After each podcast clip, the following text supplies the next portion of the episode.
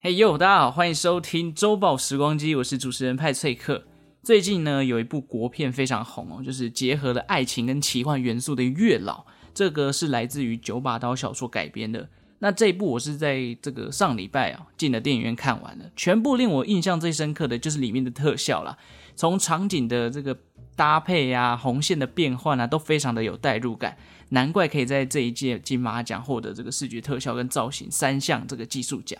那既然既然是这个久违的闲聊特辑啦，于是呢，我今天又找来了齐拉，嗨，齐拉嗨，大家好，我是齐拉。 ，OK。那为了要避免这个暴雷呢，这边呢，我先总结一下我对这部电影的看法哦、如果你是追求喜欢看这个特效场景，加一点点这种惊悚或者是怪力乱神的东西的这个呃这个乐听众，呃，或者是你向往青春爱情题材的，我觉得这部兼具这两个题材都有，呃，所以男男女女都蛮适合的哦。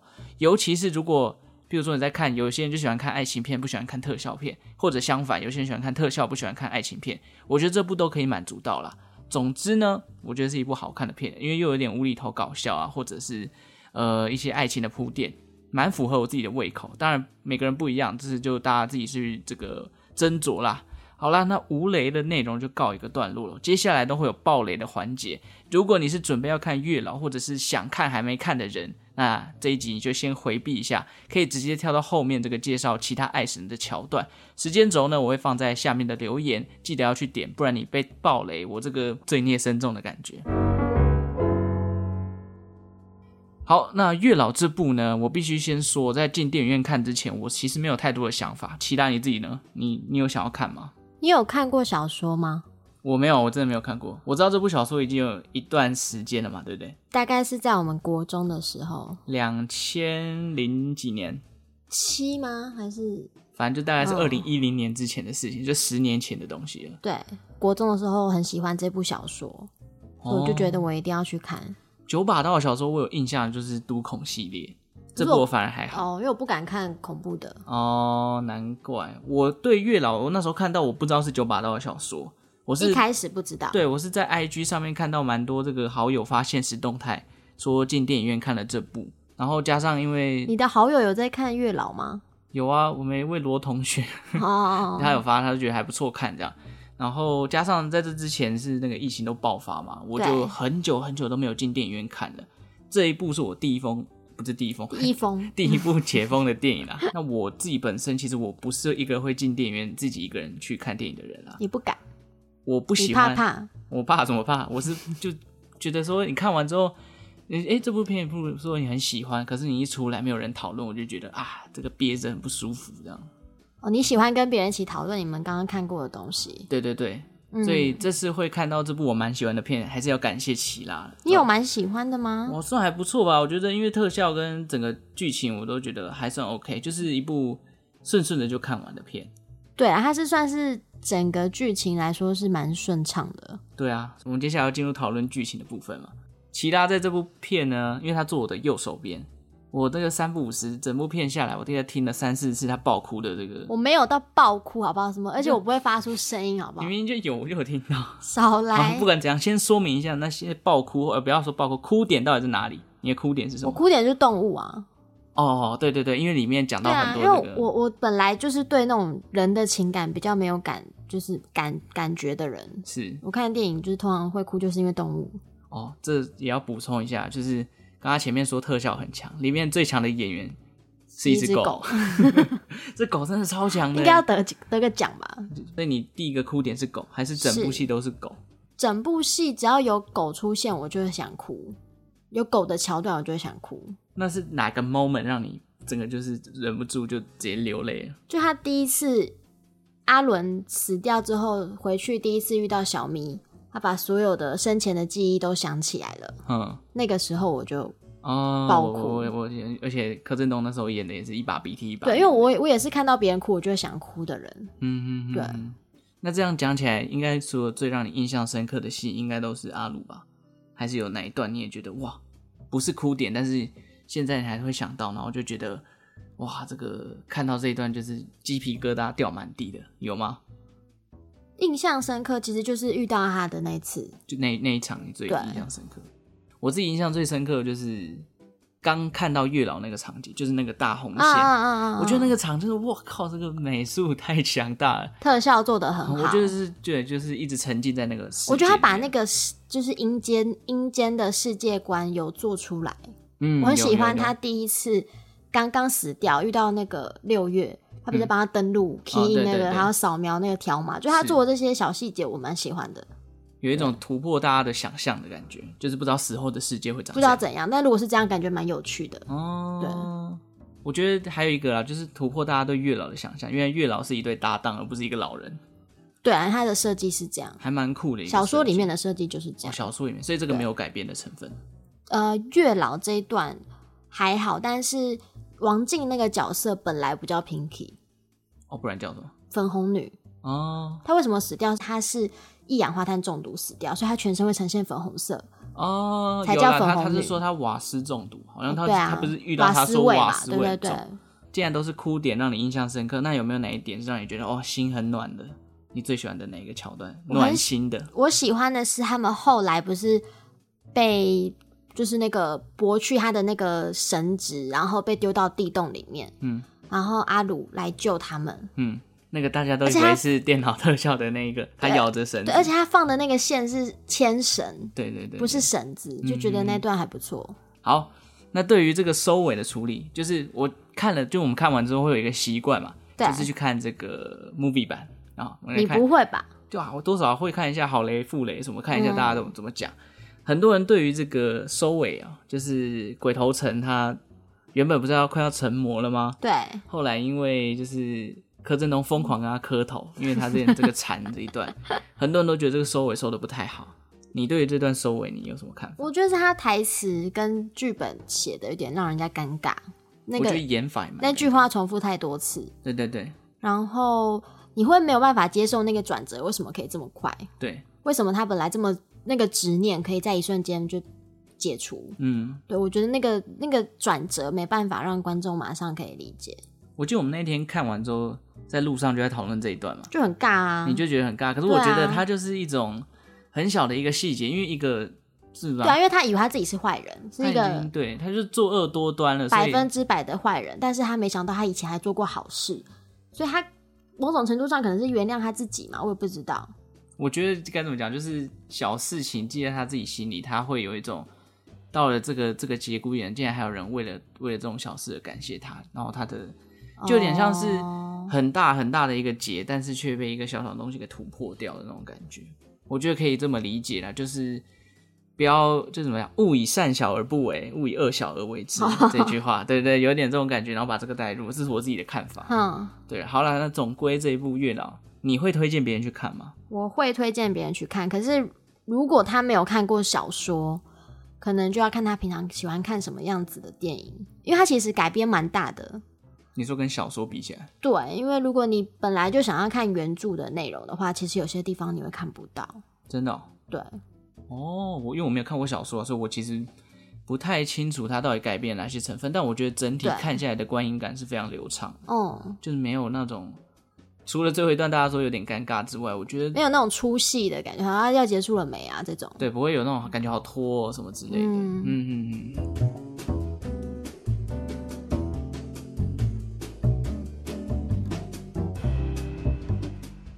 好，那以上就是我们自己对于这个《月老》这部电影的一些简单的看法啦。嗯接下来还要回归到《周报时光机》这个节目哦本是身哦的主题 上，当然要啊。对，我们来介绍一下这个不同世界的月老好了。对，月老算是爱神嘛，掌管爱情的。那你其他你还知道世界上还有哪些爱神吗？我知道的应该大家都知道，就是丘比特丘比特，跟那个希腊神话的维纳斯，嗯嗯嗯嗯，就这几个吧。没错，我们今天就是要来介绍维纳斯跟日丘比特本，有爱神吗？每个地方都有爱神啊。其实很多的文化，埃及文化也有，嗯北欧神话也有，嗯日本也有。但我们今天 focus 在介绍这个希腊跟古罗马的这个神话里面的丘比特跟维纳斯。那维纳斯呢？简单介绍，她就是掌管性与爱的女神。嗯，除了爱情以外呢，它也多多少少在这个传统信仰当中象征这个 sex，就是生育的角色。因为我们东方的有传生统，育啊，有一个叫做祝生我娘知道，娘，你知所以我道现在就是吗？要来讲， 就是还有祝生娘娘这个角色，但是它是除了爱情之外，连掌管生育也是维纳斯。啊对啊，祝生娘娘只有生育，对不对？对对对，好像拜不拜，管你有没有爱就是情，要生小孩，你会去拜独生娘娘；但如果你要求另一半桃花，你会去拜月老。那如果我是单身女性，我想生小孩，我去拜诸生娘娘有用吗？这个哇， 这考倒我嘞！比如你说会我，不会比如说我冻卵哦冻起来，然后我想要去冻卵，你去拜医生比较有精用子银行买个精子之类的。哦，那也可以啦。对，也是某种程度也好像也是合理啊。对啊，但是实际上你还是要先求医生帮你冻卵。 哦， OK，好了，那刚刚讲到维纳斯跟丘比特这两个人呢，你知道是他们是什么关系吗？不知道哎、他们有关系是不是？他们是有关系的，在某一段神话里面，他们是母子的关系。哦，嗯，当然，因为希腊神话跟罗马神话，他们这怎么讲？这种口头口耳相传，总是会有一些落差。嗯嗯，普遍认为的版本是他们俩是母子关系，但是有些版本是他们两个是毫无血缘关系的。那爸爸是谁？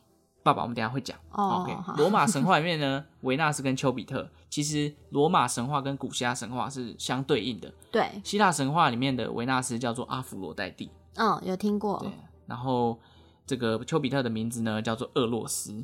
就像我刚刚讲，古希腊跟古罗马的神话很近啊，那口耳相传总是会有一些差异哦。这个维纳斯大家都熟啦，换个名字阿芙罗代蒂，像你可能听过，对，但可能就真的比较少人知道了。没错但，事实上其实就是同一个人。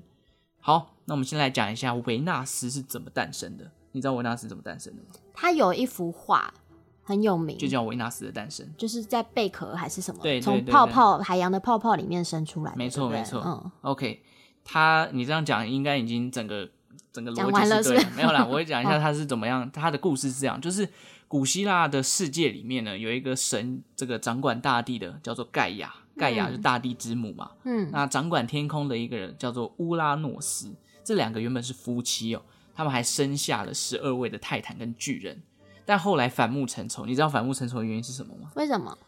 听说是这个乌拉诺斯啊，嫌他们的巨人小的孩小孩太丑了，所以你另一半生， 哎，老婆怎么生那么丑的小孩给我，对不对？嫌他呢？嫌他，然后嗯还把这两个巨人就是监禁起来。那后来呢，因为这个盖亚就毕竟是自己的小孩嘛，嗯有点于心不忍，所以决定联合其他的泰坦，也就是自己的子女嗯来反抗乌拉诺斯。其中呢，有一个泰坦年纪最小的那个，他叫做克洛诺斯。呃，先讲一下这个节目里面很多神的名字都什么什么斯，很像、欸，对对，我们等一下后续会再帮大家整理一下。总之，这个最小的克洛诺斯，这个年轻的泰坦，他出手把自己老爸的老二给割掉了，对，就把乌拉诺斯的老二给割掉。然后割掉之后呢，他把这个老二丢到大海里面。不是去喂狗，没有，那时候你要喂哪一只狗？对，他把它丢到大海里面。那天空之神的鸡鸡掉到大海里面呢，就掀起了滔天的巨浪，嗯，翻这个浪花啊，白浪滔滔啊，这样子。这时候在浪花里面呢，就诞生了一位女性，这位女性就是我们今天的主角，就是所谓的阿芙罗代蒂，也就是维纳斯。所以她是因为鸡鸡掉到海里面才生出来的一个女生，对，是不是？所以某种程度来说，阿芙罗代蒂、维纳斯就是也算是这个乌拉乌诺拉斯诺斯了的小孩，算是啊，对对对，嗯就像你刚刚讲嘛，原本这一段是被你讲掉，因为我刚才原本要讲 哦，大家印象中的那一幅画，就维纳斯的诞生了。对啊，它里面这个维纳斯是用头发遮对住对自己对的这个阴部嘛，对然后手是遮住自己的胸部，然后站在贝壳上。他其实就是在画这个故事啊，诞生的故对，事就。维纳斯诞生的故事。那她诞生的时候已经很大只哎、对啊，因为毕竟神啊，神可能长得比较快的。 好，那当维纳斯诞诞生，大家应该就都知道了。那他其实有一个特别的能力，就是大家都知道她长得非常的漂亮，没错对不，对？连希腊的各个众神都没有招架之力。没错，基本上看到他就会晕船，而且他有这个能力可以勾起人的七情六欲。那当时呢，就连这个众神的王，就是宙斯，都有出手追求维纳斯的过程。那个金苹果是不是跟这个有关哦，系？金苹果事件是特洛伊木马屠城的时候了。对对对，但是他宙斯原本追求这个维纳斯嘛，啊，维纳斯看不上他，一对个臭老头，对没有兴趣，所以宙斯有点吃闷亏啦。于是呢，他就惩罚维纳斯，把她嫁给了一个火神铁匠，叫做赫菲斯托斯。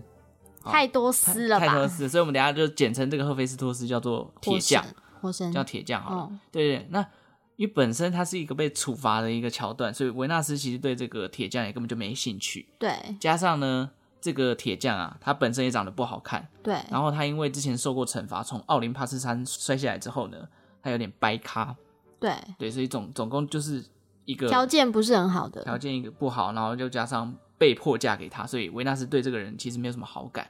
于是呢，维纳斯运用自己的美貌，跑去跟这个又帅又是肌肉男又会打仗的战神阿瑞斯偷情。我们等一下就称他为战神，不然又一个嗯词嗯嗯可能会搞混。那后来这个维纳斯跟阿瑞斯战神生了一个小孩，偷情完生了一个小孩，这个小孩就是丘比特。所以丘比特是私生子算是，对对对。但是其实维纳斯跟很多人生过小孩，哦。对对对，她就是一个掌管性与爱的女神嘛。那丘比特跟阿这个战神跟维纳斯他们这三个的关系就是这样子。当然也有神话是不同的版本啊，有人说这个嗯丘比特的老爸是另外一个神叫荷米斯，嗯，哦，甚至有人说丘比特的老爸是宙斯的。所以其实嗯就是神话，它就是口耳相传，总是会有落差。但今天分享的版本呢，我们就认定他的老爸就是战神阿瑞斯。那后来这个维纳斯跟战神偷情的事情呢，被其他的神明知道了。嗯，那这个神明就把这件事情告诉了铁匠。告诉他的正宫，对对，铁匠就想说，哇，很生气，你这两个狗男女偷情。然后于是呢，他就因为这个铁匠很会打造一些神器嘛，对，他就在两人在床上缠绵悱恻的时候呢，打造好的机关已经放在下面，事先设计好这个捉奸在床的这个所以机神也关是需要床的人，对对对，部希腊分神也哦是需要床。希腊神其实某种程度，你可以把它想象就是人当他们时候很的有人人性啊，对对，对，只是都。被神化了那对种感觉。对，那他就把这个捉奸在床的状况，两人在床上缠绵悱恻，用机关把我们抓起来，然后关进这个铁笼，决定要跟这个众神把他们的关系公诸于世。对就是、哦，他们偷情这样，怎么对得起我？然后众神请这个铁匠就请这些众神来帮他们审判。这时候呢，很多的众神啊，包含像波塞顿啊、阿波罗啊、宙斯啊、荷米斯啊这些知名的奥林帕斯上面的神，都来看这对奸夫淫妇。那波塞顿首先就先开口帮这个阿瑞斯战神求情，就啊没关系啊，就是人之常情啊，没有什么没什么，就是那一旁这个比较年轻的，因为波塞顿算是比较老的海神了，那对，一旁比较年轻的这个阿波罗跟荷米斯就在讨论，哇，看到这个这么正的维纳斯，这个荷米斯就开口说：“今天啊，如果我也是这个战神的话，就算我在这个铁笼里面被困三天三夜，我也会用这个，他也愿意啊。我也愿意跟维纳斯睡一晚。就是你给我，你再让这个三这个铁笼变得三倍坚固，我也没关系。哇反正你把我关起来，我可以跟他在这里这么共爱处一室。对你就可以知道这个维纳斯的魅力有多强。后来呢，铁匠被波塞顿就是看在他的面子上，嗯，决定说：好了好了，我把战神跟维纳斯释放了，但这一对奶狗男女我不想再看到了。所以呢，两个人就被释放了。维纳斯这时候就出招喽，对，对，他就想说：哇，这个波塞顿真救了我一命。真好，我要以身相许。他就用身体报答波塞顿，然后就连当时刚刚讲到的这个荷米斯，不是称赞说我可以跟他关在一起三天三夜都没关系对，他也哦，就是献身于荷米如斯，他所愿，对对，也有份这样。然后据说后来维纳斯呢，分别就帮波塞顿跟荷米斯各生了一个小孩。哇！对，哇，这个报答你觉得怎么样？用身体报答，如果维纳斯真的这么赞的话，感觉还不错。很厉害，就是因为希腊神话里面真的跟维纳斯有过这种爱情或是肉体上的关系的神，超多是不几是？乎对啊，你数不出来，只要是男的都，有。几乎都有扯上一点关系。所以这边他们生的小孩我就不多说了，因为希腊的众神真的太多，对我，怕大家听到这边的时候已经乱七八糟，就哦那什么什么斯什么斯，嗯，就是你自己还记得吗？不记得对，。天空之城叫什么名字？ 乌拉诺斯，好不好好？OK，好了，那我就不多介绍这个希腊的小孩是什么。那关于这个维纳斯的故事还很多，包含对像你刚刚提到那个金苹果，金苹果是说谁是最美的女人？嗯对对对，就是引发特洛伊战争的对前导事件啊。简单来讲，就是这个凡间的王子他收到一颗金苹果，然后呃，他想要就是叫这些女神来比美，而谁谁比较漂亮这样。对啊然后他就开始条件，这些三个神，包含像维纳斯，还有另外两个女神，然后就告诉说，你如果把金苹果献给我，对我会给你什么样的好条件？那后来王子选中了维纳斯，因为维纳斯开了一个条件是，你只要献给我，我就让你变成特洛伊的王子，然后同时哦你可以娶到世界上最美丽的女人，那不就是他自己吗？不是她是神，如果是英你雄难过美人关。哇，讲出这句成语不错不错不错，对，就是有点那种感觉。后来他就真的在这个美人计下面引发了后续的特洛伊木马战争，有兴趣大家可以上网看一下这个相关的故事啊，就是我们就先讲到这边。有兴趣大家也可以去查一下金苹果事件。那再来来跟大家讲一下，因为都介绍了维纳斯吧，嗯我们都没有讲到丘比特，我们来讲一下丘比特跟维纳斯有关的神话故事好了。好，维纳斯跟丘比特呢，我们前面有讲到，在这里是他们是母子关系哦。对，在希腊神话中呢，有一个巨人，他非常有名，叫做提丰。这个我真的没听过哎，提丰就是其实很多希腊众神的噩梦，它是一只强超级强大的怪物。它有别的中文翻译吗？哎，我才不知道啊，因为我看到的都是叫提丰，嗯提风超像什么？不是那个风，因为我上面打的风是哦风的风，是但是它是丰富的丰。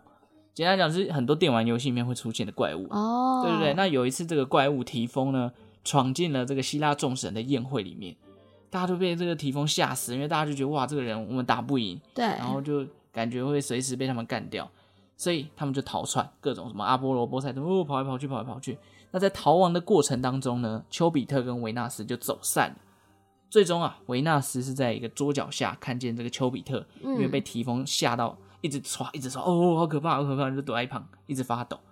那维纳斯就是先安抚了丘比特之后呢，为了避免两人又在走散，所以决定要把这个丘比特绑在自己身边，所以他拿了一根绳索跟他们两个把他绑在一起。嗯，这绑好之后呢，哦，这个提丰又追来了，于是两人又继续逃亡，继续逃，继续逃这样。那众神啊，为了躲避这个提丰的攻击，很多人就跑去埃及了，那又是另外一个故事了。那这时候维纳斯他们跟丘比特因为绑在一起嘛，对，他为了要逃避这个提丰，所以跳进了当时这个希腊罗马很有名的两河流域其中一条。幼发拉底河那，请问另外一条叫什么名字？我记得底格里斯河，对哦对对，所以 反正他们是跳进了这个幼发拉底河。那其实很多众神为了要躲躲避这个提丰的追击啊，对他们会把会把自己变成动物，哦，对对，对，所以比较嗯好逃是不对是？可能比较好隐藏自己的身份。那维纳斯跟丘比特呢，他们就跳进河里，跳进河里要变什么？就变鱼吗？对，变成鱼嘛，他们就化身成了这个鱼。不过因为两个人绑在一起，所以对两个就会变成两条鱼，这个就是双鱼座的由来。难怪我之前听过双鱼座跟维纳斯有关系耶。对对对，这是这个星座神话里面的一个桥段，哦这就是双鱼座的由来，这是你的星座的由来。没错，对对对，好啦，今天的故事就讲到这边，回到月老身上，就嗯怕大家以为我们这一集在讲维 纳斯跟丘比特。你本身自己有拜过月老吗？我没有没有这方面的困扰。你这哦哦哦，我原本想说我没有这方面的信仰，原来是没有这方面的困扰。嗯有有信仰，但没有困你扰。是说你桃花不断，没有没有，没有就是不会想到说哦，我要去拜月老，就好像没有单身到这么久，觉得哦这个要拜一下了这样。不会觉得要拜耶，对，从来没有这个想法。真的哦、我自己是拜过两间啊，台中跟台北各一间。哎、不对，三间，因为台北拜了两间，霞海嘛，霞海城隍庙嘛，啊嗯龙、山寺嘛，然后台中就是乐成宫，哦，因为乐成宫离我家超级近，嗯我就有去算是走过那个流程，但我其实不太确定自己到底有没有走对，嗯所以我那一次拜完没有什么特别的反应。然后呢，这个霞海啊，我其实也没有，就是我都是拿香进去拜一拜就绕出来，我没霞有，海很有名，但我没有特别去求过红线啊嗯对，然后龙山寺那时候是跟以前大学的一个同学一起去拜的，好像我们也是流程 SOP 有点走错，所以也是没什么反应，所以 SOP 大家还是要看清楚啦。那既然你没有拜过月老，这个问题我觉得你应该也不会知道。你知道对全台第一间月老庙在哪里吗？是霞海吗？不是，不是，不是，这个是在南头。你知道南头有一个月下老人庙很有名吗？我真的不知道哎，哦，这个厉害了！来补充一点历史知识。月下老人庙呢这个在南投啊，它当时是参考了这个中国杭州的西湖的月下老人庙。那民国六十九年的时候呢，它在日月潭的拉鲁岛，现在是叫做光华，呃，当时是叫光华岛啦，就是中间的那个嘛，日对月对潭对中那个间岛个屿嘛。然嗯，哦后它在上面建了台湾第一座这个主要祭祀月老的庙宇。不过这个庙宇呢，后来啊，因为六十九年建的嘛，民对国的一九九九年是民国八十九八十九嘛，我都忘九二一那一年啊，对九二一对大地震那一年呢，这个岛上的月老庙就被震垮了。后来哦，这个就打算说，哎，要不要重建？这个政府他们就在思考这件事情。那原先的神像在重建讨论的过程当中呢，因为其实日月潭那边很有名的少族，嗯对少族原住民的部落嘛，他们要争取恢复自己这个祖灵的信仰，嗯，所以呢，他们就决定说，讨论的结果要把这个月老庙的神像迁移到日月潭的龙凤宫。所以现在去光华岛是看不到这间庙的。对对，你要看到月老庙，你要你要看到月老的雕像，你要到日月潭的龙凤宫。哦，所以月老的全名叫做月下老人哦。对啊，叫月下老人啊。我今天 好像才第 一次哇，知长知道。识了，长知对识。啊，好啦，以上就是这一集呢，算是看完月老电影，然后整理的一些资料。那看完之后呢，我第一个想法就觉得，哇，我这身边这个希拉爆怎哭样成那样，是不是应该找他来分享一下？感觉他特别的有心 得，结果也没有，是不是？感觉还可以啦，还可以啦。就是如果你是一个爱狗爱猫的毛小孩人士，重点就是因为他的心机很重，他在里面放了这个宠物的成分在，对，所以你就会逼哭这些有共同共鸣的人。嗯，对啊，对，养过毛小孩就知道那种因为。我觉得只有爱情的话，应该哭不了。真的吗？哎、我还要补充一个东西，差点忘记了这个月老的片，这个算是什么主题曲？对如果可以，维里安唱的，对，是不是有人听完这首歌之后呢，有点对维里安晕船？我没有对维里安晕船，好不好？我觉得这首歌蛮好听的，就是它有衬托出那个电影的气，那时候的气氛，当下的气氛在。哦，你在其实我在看这部电影之前，我就有先听过，但是我那时候真的没什么印象。那你看完之后有特别有觉得有感觉吗？我觉得这就是主题曲很重要的原因，就是电影跟主题曲它们是一个相辅相成的功用。对啊，因为它歌词其实就是讲，对，如果你确今实天看完这部电影，你很有感觉，你就会对主题曲特别有印象。没错，主题曲如果好听，你可能就会想去看这部电影，一样的道理。没错，所以你到底对维利安有没有晕船？最近有，哦，对，承认了，承认了。好好，我们接下来最后这个片尾呢，我们会放一下这个维利安的《如果可以》给大家听一听看。那如果想要听到这首歌呢，你就必须要使用 KKBOX 来听 Podcast。如果没有的话，大家也可以去这个 YouTube 搜寻《如果可以》这首歌来听。好，OK，那就感谢大家今天的收听，我们再次谢谢齐拉今天又来帮我撑了一集。谢谢。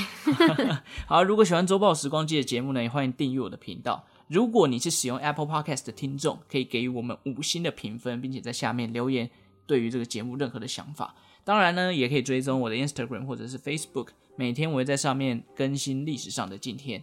也感谢正在收听的你，为我创造了一哎次历史的收听记录。那我们就下次再见喽，拜拜拜拜。